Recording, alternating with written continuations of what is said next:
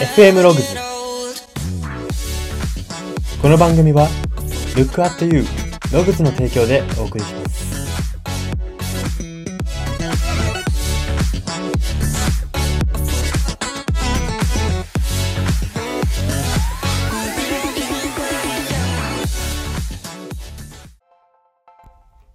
どうも。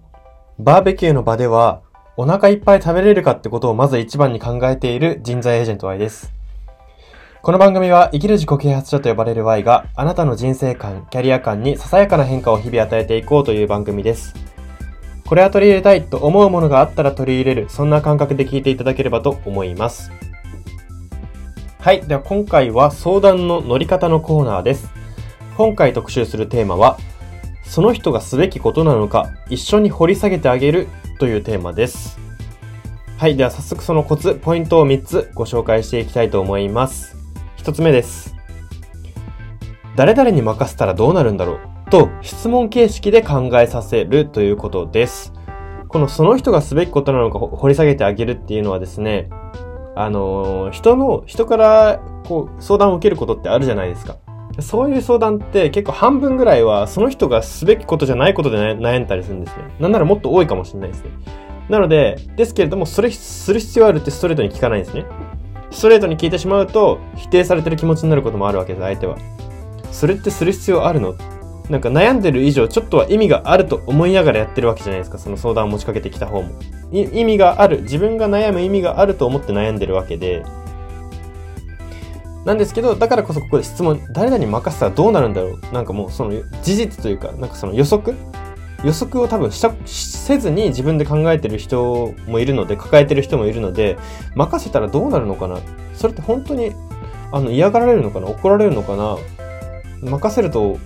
崩壊しちゃうのかな？どうなんだろうっていうところを、あの、本当になんか気になるよね？なんか気になるなみたいな。この自分の好、あくまで自分の好奇心で、そこに任せたらどうなるんだろう？本当にその人はや、本当にその人はやりたくないのかなとか、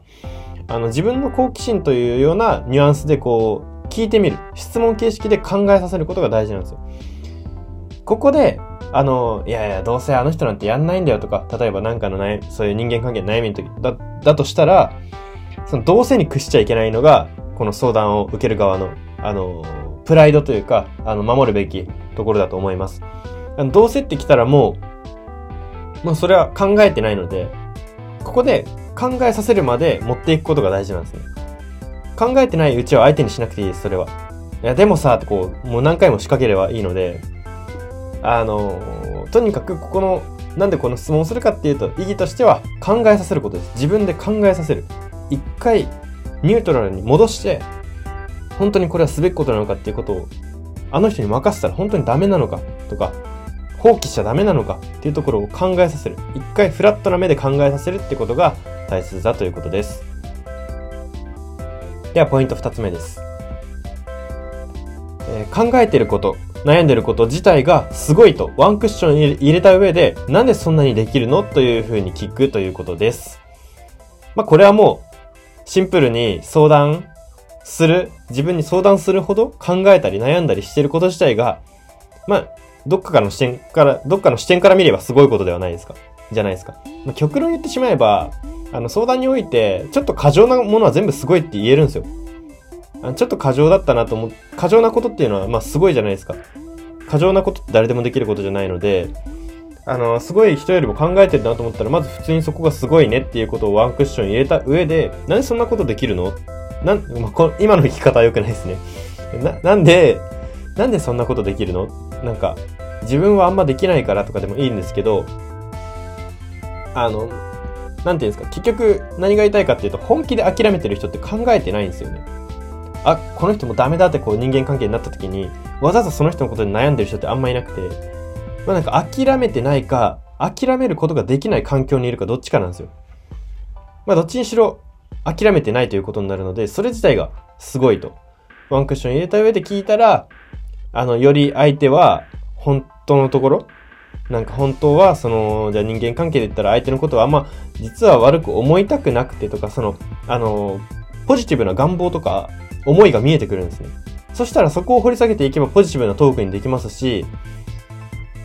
あの、これは非常に大事なことかなというか、あの、相談の場はネガティブにな方向に持ち込んだら絶対相手の方が強い、相談者の方が絶対強いパワーであの持っていくので、これをしてしまうと相談を受ける側の存在意義はないんですよね。パワーで持っていけるので、相談者が。なので、相談を受ける側としてはやっぱポジティブなイレギュラーを起こしていくことが一つ存在意義なので、この悩んでる、考えてることがまずすごいじゃんっていう、そのまずワンステップ目を褒めてしまうっていうことが大事だなというふうに思います。では最後、3点目です。相談者は結局何を求めてるのかというところを明かさせることを一つのゴールとして意識するということです。これはこちらの相談を受ける側が意識することですね。相談者は結局何を求めてるのか。さっきも言いましたけど、こう、ポジティブな話をすると、実はあの人いいとこもあってさ、とか、あの人諦めきれなくてさ、あの人と人生添い遂げようって決めてはいるからさ、とか、結局そのポジティブなところが出てくるのかなって思うんですよ。てか出てこなかったらこれは何かの腹いせか、他のことでうまくいってない八つ当たりかど、そこら辺になるんですね。まあ大きくその二つに分かれると思うんですけど、まあ腹いせなのか、その、なんて言うんだろう。相手のことを大切に思ってる分、自分もちょっとは認めてほしいなって思ってる、そういう、なんかこう、可愛らしい承認欲求とかなのか、そういうところっていうのを、あの、ちゃんと自分で明かさせる。あ、そうかもしんないってこう思わせる。自分で思わせることが大切ということですね。これを一つのゴールとして意識しながらトークをしていく。まあ、すぐにストレートに聞かなくていいんで、まあ、最終的にそこを明かさせることだけは達成したいなっていうふうに意識していくことで、全然相談の質とか、その場の充実度、相談者からの感謝のされ具合も違うと思いますし、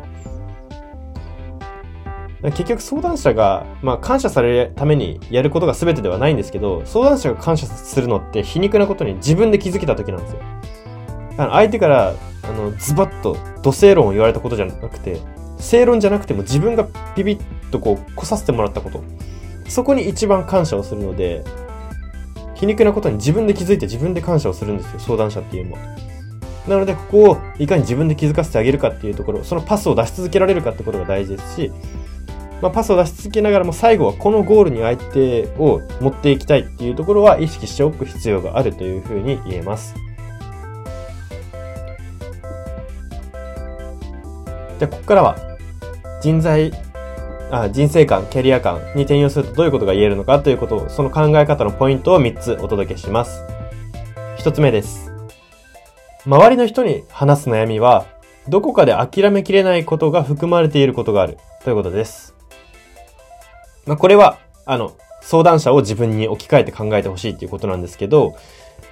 あの、さっきの法則で言えば、逆に自分が近しい人に話したりする悩みっていうところには、どこか何か諦めきれないもしくは、あの、今諦めちゃいけない理由があるっていうことが含まれていることがあるんですね。それが多いということなんです。だから、この自分が何を相談しているのかっていうことを理解することは、あの、自己分析とかを結構ショートカットしてくれるかなと思うんですね。あの、自分何話してるんだろう？なんでこれ話してるんだろうっていうことを考えるだけでも、あそんなかしこまって自己分析とかしなくても一瞬で見えたりするので、あの、こういう日々、自分、自分を観察するじゃないですけど、そういう意識は、自分の、うんと、心とか、反射的にやってることを観察するみたいな。これちょっと遠く離れた、これなんかメタ認知っていう言葉を心理学の言葉で使うんですけど、遠く離れた第三者の視点に自分を置いたイメージで見る。今、これ、あの、あの自分、こんなこと言ってるよとか、こんな悩みしてるけど、あれ多分本当は諦めたくないよねとか、こう、なんか言ってくれる自分をもう一人遠くに持つことが大切だなというふうに思います。ポイント二つ目です。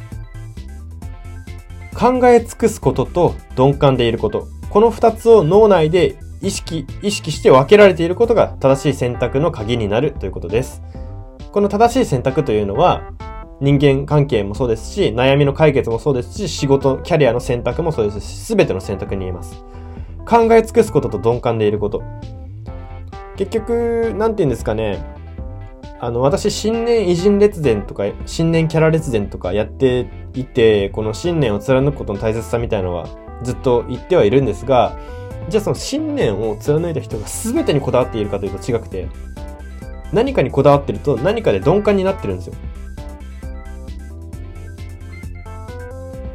なので、そういうところも含め人は極論その考え尽くすことと鈍感でいること2つがないと生きられないんですよ。あの、すべてに考え尽くす、すべてに鈍感でいるっていうのは無理で、まあ、この考え尽くすっていうのは、あの考え尽くしたくなることですね。だからまあ、あの、世の中って分かりやすいようにめちゃくちゃ単純に言えば、好きなこととそうでもないことを分けること。もう全部好き、全部諦めないではなくて、これは諦めないけど、これはいいわ、諦めるわっていうところを脳内でいかに分けられるか。こだわりの話に似てますね。まあ、ここはこだわる、ここは鈍感、ここは任せるから、ここはこだわらせてっていうところ。それを自分の中で理解していると、キャリアの選択も、人間関係の選択もうまくいきますし、まあ、その自分が考え尽くしたいこと、こだわりたいことを、に対して、いや、そんなのどうでもいいじゃんっていう人とは、あまり関わらない方が、その、成長とか、幸せっていう意味では、効果的だと思いますし、まあ、社会人とかなればなおさら時間はないので、あの、より、その空いた時間を効果的な場所、人、仕事に使ってほしいなというふうに思います。では最後、3点目です。考え尽くすことの話を聞いてくれる人がそばにいると、キャリア人生は勢いを増すということです。まあ、先ほどの考え尽くすこと、鈍感でいることのところでいう考え尽くすことの方なんですけれども、もう考え尽くしたい。なんか気づくとあのこと考えてる。っていうことの話、この抑えきれないなんか情熱の話みたいなのを、そ、そばでいかになんか同じくらいのテンションで聞いてくれる人がいるかってことが大切なんですね。まあなんか分かりやすく言えばオタク仲間がいるかってとこですね。何かのジャンルで。別にそれはアイドルとか、そのなんて言うんですか、キラキラしてるものとかである必要はなくて、もう本当些細なことでもいいです。じゃあ文房具がめちゃくちゃ好きで、でも本当に文房具オタクで、毎日、毎日違う文、毎週文房具違うの買いに行ってるんだけど、みたいな話を聞いてくれる人がそばにいたら、あの、勢いは増せますし、あの、もしかして、それは文房具の仕事をしてるのかわかんないですけどね。今なんかその幸福感とかでは勢いが増しますし、なんて言うんだろうな。やっぱ結局、うん、要は、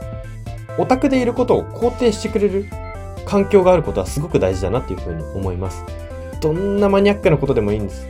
でも、聞いてくれる人がいるだけでそれは報われるんですよ。で、オタクなところが報われると、人は自分らしさを出す、表現することがより怖くなくなっていくんですね。なぜならホームができるからです、そこに。もし困ってもあそこでは通じるっていう安心感があるから、またチャレンジができるわけです、外で。外で自分らしさを出して、それが言うまでもなくキャリアや人生観や人間関係、良好なものにつながっていくというふうに言えます。はい。ではそんな感じで今日は以上になります。今日は相談の乗り方のコーナーで、その人がすべきことなのか一緒に掘り下げてあげるというテーマを特集しました。FM ログズ今回の放送は以上になります。いかがだったでしょうか？自分がすべきことなのかあの、こういうことは自分で考えられたら一番楽ですけど、まあ相談者っていうのはそういうことが、あの、で、できないっていうかそういう余裕はないまま来てることもあるので、